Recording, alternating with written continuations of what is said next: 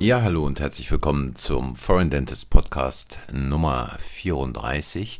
Danke fürs Einschalten, danke für eure Zeit und ähm, wenn ich beim letzten Mal über die subjektive Tätigkeitsanalyse in der Praxis gesprochen habe, dann ist das natürlich ein wahnsinnig gutes Instrument, um nicht nur das Team, sondern auch die Praxis insgesamt nach vorne zu bringen. Und diese subjektive Tätigkeitsanalyse ist natürlich eine Geschichte, die man nicht einfach so mal zwischen Tür und Angel macht. Da muss man ein bisschen Zeit für haben. Und äh, da muss man natürlich auch ähm, das Team ein bisschen darauf vorbereiten. Und äh, sollte dies, ich weiß, es hört sich mal äh, so seltsam an, in einer Team oder während einer oder mehrerer Teambesprechungen machen. Jetzt sind Teambesprechungen, äh, das weiß ich auch aus eigener Erfahrung, ähm, manchmal Dinge, wo Mitarbeiterinnen am Anfang so ein bisschen Sorge haben, was kommt da jetzt wieder, was will er wieder, was machen die jetzt wieder. Und ich konnte auch an vielen, vielen Teambesprechungen teilnehmen, die ich nicht selber organisiert habe, sondern bei denen ich einfach mal zugehört habe, einfach dabei gesessen habe und gesehen habe, wie sowas von Kolleginnen und Kollegen durchgeführt wird. Und da ist es natürlich so, dass es äh, immer so einen offiziellen Charakter hat, immer so einen Charakter hat. Wer weiß, ähm, worüber da heute wieder gesprochen wird, worüber wieder äh, gemeckert wird, abgenölt wird und so weiter und so weiter. Oftmals gehen solche Teambesprechungen ja auch äh, ein bisschen ins Persönliche, obwohl man natürlich da immer versucht, sowas verme zu vermeiden. Aber es gibt da halt schon auch äh, genug ähm, Kolleginnen und Kollegen, die denen quasi irgendwie so ein bisschen das Feingefühl dabei fehlt, diese Sachen so zu gestalten, dass es eben nicht persönlich wird. Ähm, und dass da nicht eine Helferin äh, der anderen sagt, ja, aber du bist immer und ich sage immer und du hast nicht hingehört und wenn ich da mal hingehört und so weiter.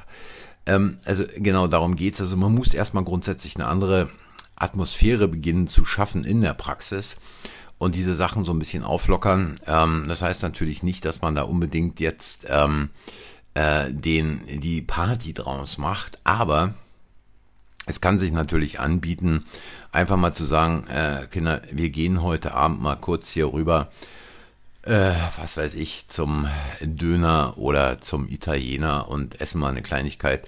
Und vielleicht äh, können wir uns da mal ein bisschen unterhalten. Äh, es muss ja nicht immer der Edel-Italiener sein um die Ecke, sondern es kann ja auch was ganz, ganz Einfaches sein und wenn man es ausreichend vorher ankündigt, kann man es auch so mitteilen, dass äh, wenn eine Helferin sagt, ja, also äh, mein Freund zu Hause wartet aber auf sein Abendessen oder mein Mann, äh, oder ich muss ja noch die Kinder abholen, da kann man sowas alles organisieren und man sollte es vor allen Dingen nicht ausdehnen. Also dies ist erstmal wichtig. Und dann ist es natürlich so, dass man schon im Vorfeld so ein bisschen äh, andeutet, worüber man sprechen will, und zwar ich sage es jetzt mal, das Ziel dieser Besprechung, das Ziel, das Thema dieser Besprechung, wobei es dabei wichtig ist, dieses positiv zu formulieren. Nicht wir, ihr wisst ja, es geht ja hier alles nicht so richtig vorwärts und wir müssen noch mal was machen, sondern was können wir eigentlich alle zusammen tun, damit wir uns ja jeden Tag wohlfühlen in der Praxis, denn wir verbringen ja schließlich in der Praxis mehr Zeit pro Tag, pro Woche, als wir sie zu Hause teilweise mit unserer Familie, mit unseren Freunden verbringen. Und ähm, dann ist es natürlich so, ähm, dass man jetzt auch nicht sofort mit so einer subjektiven Tätigkeitsanalyse einsteigen sollte, sondern dass man dieses Thema erstmal ein wenig andeutet über vielleicht zwei, drei verschiedene solcher äh, Team-Meetings und die Sache schon auch ein wenig, äh, wie soll ich sagen, ja, äh, ansteigen lässt in der Wahrnehmung der Mitarbeiterin und äh, da auch so ein bisschen ähm, so eine Vorfreude darauf schafft, dass man also da was tun will oder dass ihr was tun wollt mit eurem Team zusammen, um letztlich äh, für alle eine bessere Umgebung in der Praxis zu schaffen. Also nicht nur für euch als Team, sondern natürlich auch für die Patienten, für die ganze Arbeit dort im Team. Und äh, wichtig ist es natürlich auch immer, dass man schon äh, in jener dieser vorbereitenden Teamsitzungen, aber dann nachher auch äh, in den wirklich wichtigen, die entsprechenden Beiträge der Mitarbeiterin entsprechend äh, würdigt und ähm, da also auch drauf eingeht und vielleicht auch nochmal so eine kleine Zusammenfassung bringt. Ja, und äh, dann kann man also äh, zu solch einer, wie soll ich sagen, äh, Zusammenkunft kommen, wo die subjektive, subjektive Tätigkeitsanalyse durchgeführt wird. Und ähm, da ist es natürlich auch wieder wichtig, dann letztlich so das ganze Team zu sensibilisieren. Also äh, so mit dieser subjektiven Teamanalyse will man ja auch gewisse Veränderungen durchführen. Dafür muss das Team halt äh, sensibilisiert werden. Also da kann man nicht völlig so aus dem äh, Stand auf 100 gehen. Es würden also viele Mitarbeiterinnen überhaupt nicht mitmachen, äh, weil sie dann denken, oh, hier ist irgendeine Gefahr im Anmarsch, wer weiß. Ähm, geht es jetzt hier vielleicht um meinen Job, geht es um meine Arbeitsstelle, was ist hier los, ähm, sondern wirklich so eine Sensibilisierung durchzuführen, dass die Mitarbeiterinnen da eine gewisse Vorfreude auf dieses Treffen, auf diese subjektive Tätigkeitsanalyse haben.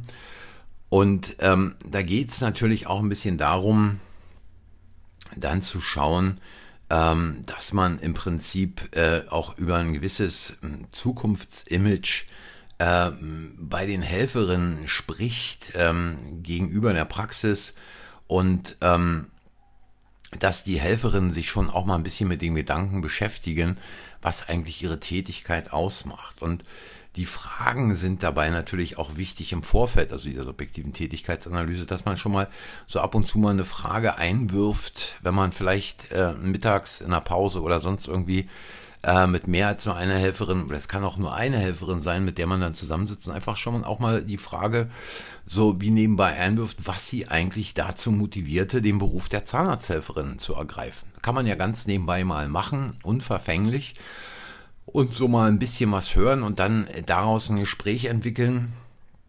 Und natürlich auch die Frage, gerade bei Mitarbeiterinnen, die schon ein bisschen länger dabei sind, was sie eigentlich motivierte, damals in der Praxis anzufangen und wie sie sich das so vorgestellt hatten, wie sich das so entwickelt hat und wie sie heute ihre Situation und äh, nicht nur ihre Situation, sondern auch die Situation der Praxis sieht. Und ähm, dann ist natürlich immer ganz wichtig auch, und es bringt natürlich auch, ähm, wie soll ich sagen, positive Effekte, wenn man halt schon mal jemanden fragt, was ist eigentlich an deinem, was ist dir eigentlich an deinem Beruf besonders wichtig? Ähm, also dies ist eine Frage, wo man letztlich auch den Fokus des, der Gesprächspartnerin äh, letztlich äh, mit äh, äh, auf eine bestimmte, in eine bestimmte Richtung bringt und sie dann auch über Dinge nachdenken lässt, über die sie vielleicht schon eine ganze, ganze Weile nicht mehr nachgedacht hat. Und ähm, eine weitere Frage, die man eben auch nebenbei aufbauend da mit reinbringen kann, ist die Frage, welche Möglichkeiten sie eigentlich so als Mitarbeiterin sieht oder die Mitarbeiterin alle, die alle Mitarbeiterinnen sehen, ähm, sich noch stärker auf die Patienten zu konzentrieren. Ähm, das heißt, auch hier schaffe ich wieder einen Fokus.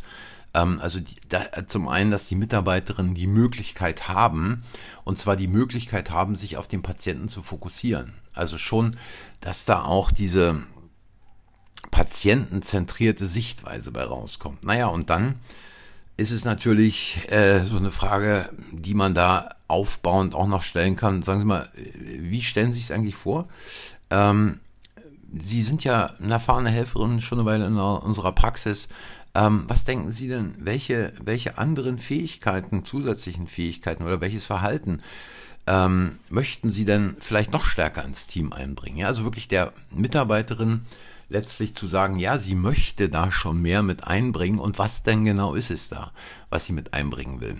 Und wie gesagt, also diese Fragen nicht wirklich so direkt zu stellen, sondern in der Unterhaltung, auch wenn ein paar dabei sind, ein paar Mitarbeiterinnen dabei sind, einfach mal so ein paar Sätze fallen lassen und äh, ihr werdet sehen, es ist wirklich erstaunlich, was dabei rauskommt. Ja, und dieses ist eben eine Geschichte als Vorbereitung auf diese subjektive Tätigkeitsanalyse und gleichzeitig eben auch eine wundervolle Geschichte, um da Teambesprechungen äh, vorzubereiten, einzuleiten, durchzuführen. Und ähm, eine, eine weitere wirklich wichtige Frage ist, und jetzt dreht man quasi den Fokus wieder. Was können eigentlich andere von ihnen im Team lernen. Also äh, auch wirklich jemanden äh, als, als Mitarbeiterin hinzustellen, die wirklich über eine ganze Reihe von Fähigkeiten, von Erfahrungen verfügt, die sie ins Team einbringt und ähm, wo andere lernen können, wie man etwas anders auf eine bestimmte Art und Weise macht, wo man vielleicht ähm, insgesamt als Team dann nach vorne kommt und neue Möglichkeiten entdeckt und neue Fertigkeiten entwickeln kann. Und dann ist es auch eine Frage, was können eigentlich andere? Ähm, was können eigentlich andere ins Team einbringen, äh, von dem sie lernen können? Also wirklich eine Mitarbeiterin auch mal zu fragen, von wem haben sie gelernt? Was haben sie gelernt und äh, wie konnten sie das selber in ihre äh, entsprechende Tätigkeit einbauen? Es hört sich jetzt alles hier so ein bisschen künstlich an, diese Fragen natürlich. Und es geht auch nicht darum, genau diese Fragen zu stellen, aber den Kern dieser Fragen zu nehmen und dann äh, letztlich äh, auf die eigene Kommunikation umzubauen und äh, entsprechend dann äh, diese kleinen Gespräche zwischendrin einfach mal ähm, anzustreben. Also es kann zum Beispiel auch der Moment sein, äh, dass man eine Helferin, während sie das Zimmer äh, für den nächsten Patienten vorbereitet, einfach mal so nebenbei anspricht und ähm, darauf äh, den Fokus richtet. Ähm, es braucht ein bisschen Zeit, es braucht ein bisschen Übung auch und ähm, es ist ganz, ganz wichtig, da auch über den eigenen Schatten zu springen, sowas mal zu machen, weil, ähm, und das werdet ihr sehen, nach einer gewissen Zeit gibt es da, wie soll ich sagen, schon auch ähm, so einen Übungseffekt, so einen Gewöhnungseffekt, dass man einfach solche Fragen mal zwischendrin stellt. Und damit letztlich den Fokus der Mitarbeiterin in eine ganz andere Richtung bringen. Die Mitarbeiterinnen werden es danken, weil äh, jemand interessiert sie, äh, interessiert sich für sie, der Chef, die Chefin interessiert sich für sie, für ihre Arbeit, was sie gelernt hat, was sie leistet in der Praxis und so weiter. Und dann ähm, quasi in dieser Vorbereitung auf die subjektive, äh, subjektive Tätigkeitsanalyse da letztlich ähm, dann die Dinge nach vorn zu bringen. Und nochmal vielleicht kurz zur subjektiven Tätigkeitsanalyse. Es ist nicht so, dass man das in einer Sitzung äh, in einem Meeting machen kann, sondern es ist ein fortlaufender Prozess. Okay, das soll es erstmal für heute gewesen sein. Denkt mal drüber nach, äh, entwickelt eure eigenen Gedanken. Wie immer, Meinungen, Kommentare, Kritiken, Fragen könnt ihr stellen. Es gibt unten in der Beschreibung den Link. Ähm, da äh, könnt ihr dann mir eine Sprachbotschaft schicken und äh, wenn es euch gefallen hat, sage ich danke fürs Einschalten und fürs Zuhören, für eure Zeit. Ähm, abonniert den Kanal, sagt anderen, dass der Kanal existiert. Ich wünsche heute schon mal frohe Ostern. Macht's gut, bis zum nächsten Mal. Tschüss.